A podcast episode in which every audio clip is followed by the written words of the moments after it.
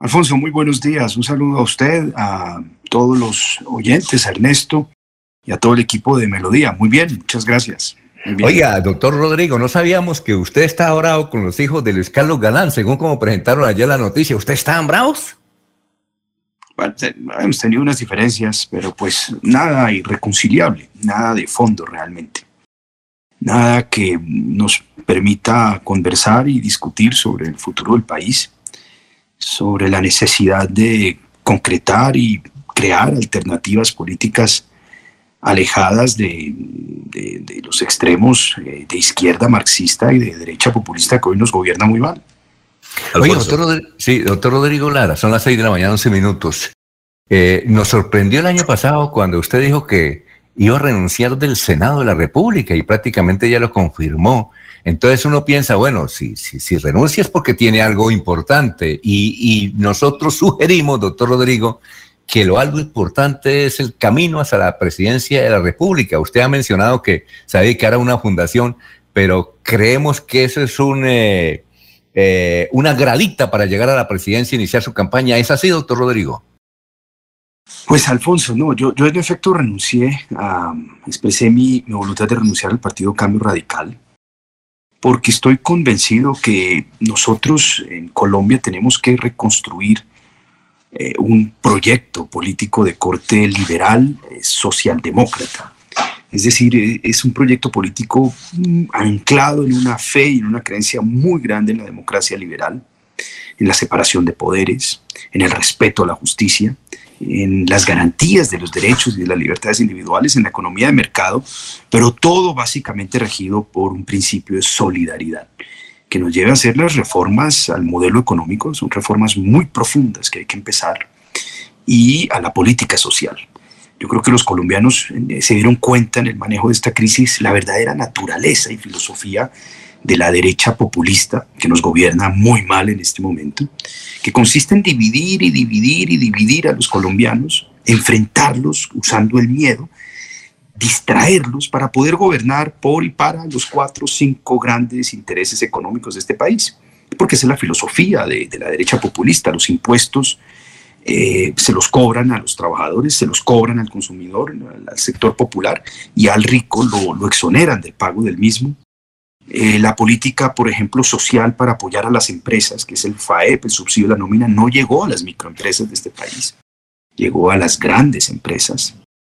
Eh, y, en materia ya de política social, pues eh, fue, fue absolutamente mínima si lo comparamos con los demás países de América Latina. Entonces yo creo que es hora de, de, de crear en el marco de la democracia liberal una tendencia reformista muy profunda y, al mismo tiempo que es una forma también de antídoto para que el país no caiga en los extremismos de izquierda, que pues proponen reformas profundas, pero a un costo muy grande para la democracia. Entonces, yo creo que es hora de construir ese reformismo liberal, ese reformismo socialdemócrata, y, y eso es lo que pide la gente. Intuitivamente, cuando la gente habla de un centro, está pidiendo básicamente una ideología concreta de esta naturaleza, porque el, centro no puede seguir siendo una expresión débil, floja, sin personalidad, sin definición ideológica clara. Tiene que ser una causa muy fuerte, muy fuerte que derrote a la derecha populista que usa el miedo y a la izquierda marxista que, que divide también, pero usando la insatisfacción con la iniquidad de este sistema económico y social. Es decir, es sí va a la presidencia. No, no me respondió lo que yo le quería. Es sí va, va a ayudar o usted va a ser candidato. Alfonso, eh, mire, yo, yo creo profundamente en lo siguiente. En Colombia la gente es candidata casi que por un ejercicio, o mucha gente por un ejercicio casi que de vanidad personal. Tengo que estar allá porque soy yo. Yo sería muy hipócrita de mi parte decirle que no estoy pensando en esa idea, pero yo creo que uno primero, para poder llegar y aspirar, tiene que representar algo, y algo muy fuerte, Alfonso. Y yo creo que el primer paso es construir este ideario, es construir esta ideología liberal socialdemócrata y convertirla en una gran causa popular. Y luego uno ya aspira en representación de esa idea, en representación de ese proceso político. Entonces yo soy metódico y yo creo que lo primero es crear, y por supuesto que la fundación es un camino para ello, ese ideario liberal socialdemócrata y estar en capacidad de unir, de congregar a los sectores políticos afines. Por eso he estado conversando con Carlos Fernando y con Juan Manuel Galán con quien nos une mucho más cosas que las que nos separa, pero también he convidado a, diferentes sectores de origen y de corte liberal reformista.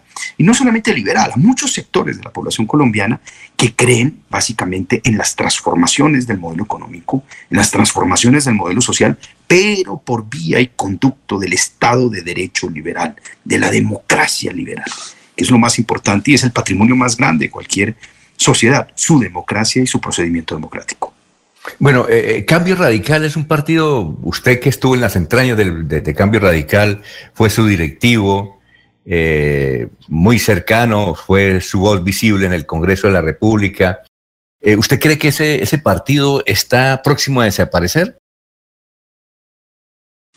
Yo, yo no lo sé muy bien. Yo creo que el partido Cambio Radical es un partido de origen liberal que pretendió jugar en la derecha o en el campo o en el terreno de la derecha populista de este país. Y ese yo creo que ha sido el gran error de Cambio Radical. Yo siempre he creído que Cambio Radical, en últimas, en su origen, es un partido o una expresión de origen liberal. Pero el error que ha cometido Cambio Radical en los últimos años es o quedarse de pronto eh, muy anclado en la política tradicional y en segundo lugar eh, jugar en el campo y en el terreno de la derecha populista que ya tiene, ya tiene dueño, se llama el Centro Democrático. Ellos hacen política así, divida a los colombianos y afianza el campo nuestro, que es el que le tiene más miedo a, las expresiones venezolanas eh, en la política. Divida, divida, divida y asuste, asuste, asuste a los colombianos. Ojo con el 2022, cuidado que hay cubanos, cuidado que hay castrochavistas. La gente presa del pánico se distrae y no mira la realidad. Y la realidad de este gobierno ha sido despreciar en sus políticas sociales a la microempresa. El subsidio de la nómina no llegó a la microempresa. Subsidiar al productor nacional. Este es, es el gobierno de las importaciones. Este es el gobierno de los intermediarios, de los comerciantes que venden el producto que genera empleo en el exterior y no el producto colombiano. No, defender a la clase media, no defender al pequeño comerciante, no defender a la microempresa. Lo del subsidio a la nómina es lo más aberrante, Alfonso. Un millón seiscientas mil empresas tenía Colombia en 2019 y solo ayudaron a 130 mil. Y adivine cuáles son esas 130 mil, las más grandes y las más poderosas. Ese tejido empresarial y comercial de microempresas que genera el 60% del empleo en el país, ese sector productor de mano de obra colombiana, no recibió un solo peso de apoyo, un solo peso. Por eso le propusimos al gobierno nacional recientemente el Grupo Liberal Socialdemócrata del Senado en un proyecto de ley que radicamos que convoque sesiones extras para extender el subsidio de la nómina. Y a la hora ya de comprar las vacunas, que es la ilusión que tenemos para salir de esta crisis, el gobierno procrastinó, improvisó y se demoró mucho más tiempo que los demás países en adquirirla y estamos pagando las consecuencias. Vamos a tener una pandemia mucho más larga que los demás países. La vacuna llegará a cuentagotas, no va a llegar, digamos, en proporciones importantes en los primeros meses y eso tiene pues unos efectos en muertes, porque pues podríamos haber salvado muchas vidas en el primer trimestre de personas, sobre todo adultos, eh, mayores, seniors. Y segundo, esto va a tener un efecto demoledor en la economía, porque al demorar el acceso a las vacunas, eh, esto va a tener un efecto en endeudamiento público, pero sobre todo en endeudamiento privado.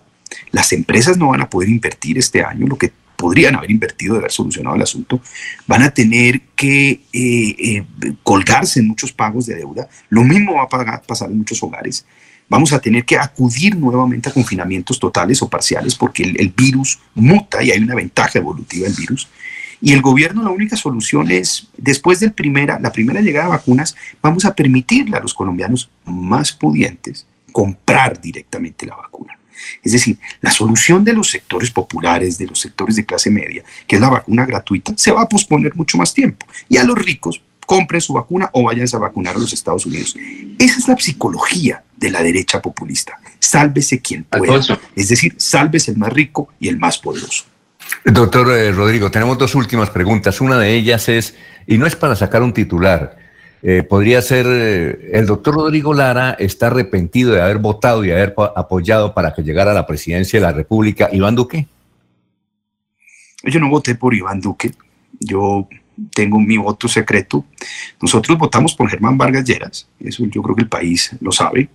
Y bueno, no se dio esa elección. Yo creo que el error fundamental es no haber asumido una posición eh, más liberal. Yo siempre he pensado que eh, se debió haber sido un gran reunificador liberal y se pretendió jugar en el campo de la derecha populista. Yo creo que ahí está el, el error más grande y estamos pagando las consecuencias de este gobierno que le ha faltado audacia, le ha faltado coraje, le ha faltado inteligencia, le ha faltado seriedad y pragmatismo.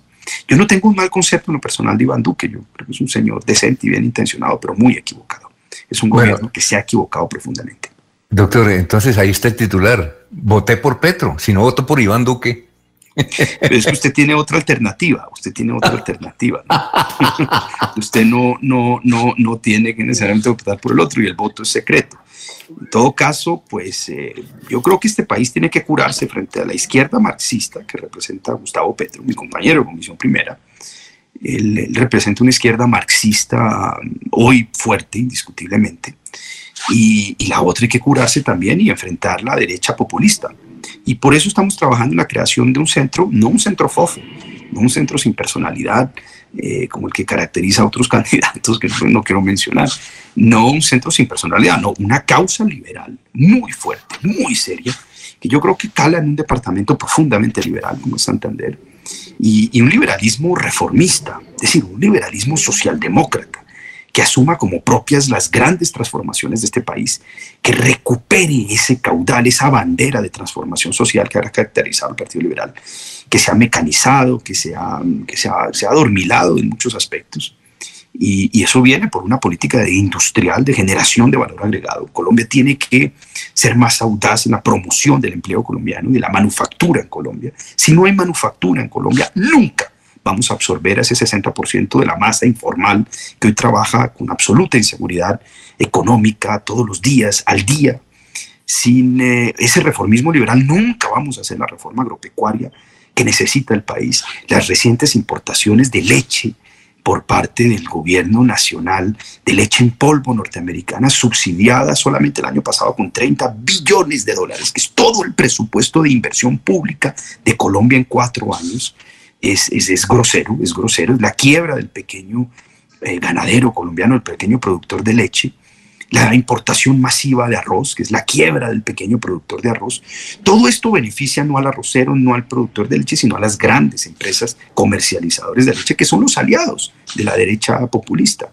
Entonces yo creo que es hora, francamente, de, de, llevar a cabo esas grandes reformas de corte liberal, reformista, sin y, y dejar atrás los extremos, porque además, un último punto, en una crisis tan profunda como la que se vive, el imperativo es lograr unos puntos de unidad mínimos en el país, una unidad mínima.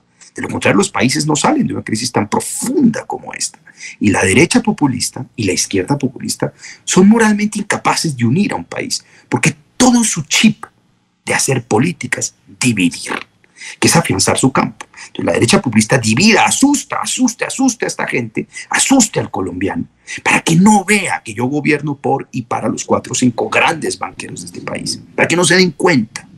Démosle circo, démosle miedo. Y la izquierda populista hace exactamente lo mismo, pero usando la frustración, el resentimiento profundo que produce la iniquidad de esta sociedad.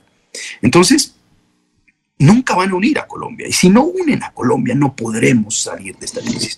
El liberalismo socialdemócrata sí une a los colombianos, sí los une alrededor de grandes propósitos.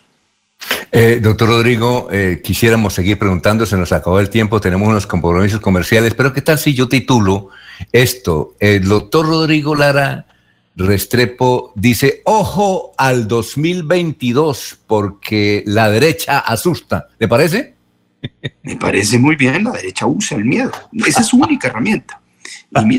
Y, aquí tenemos, y aquí tenemos, a, el, caso es el gobierno de Bandu que no compró las vacunas, no le ayudó a las microempresas, no le ayudó a los hogares.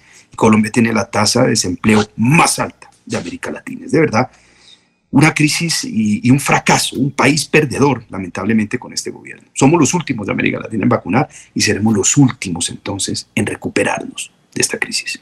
Bueno, eh, y esperemos que cuando pase la pandemia tenerlo aquí en la cabina de Radio Melodía para hablar de estos temas, porque usted desde luego los analiza de esa forma y si son interesantes. Muy amable a usted, doctor Rodrigo Lara. Hombre, Alfonso, gracias por la, invitación. Un momento muy agradable y espero efectivamente verlos en la, en la cabina. Muy amable.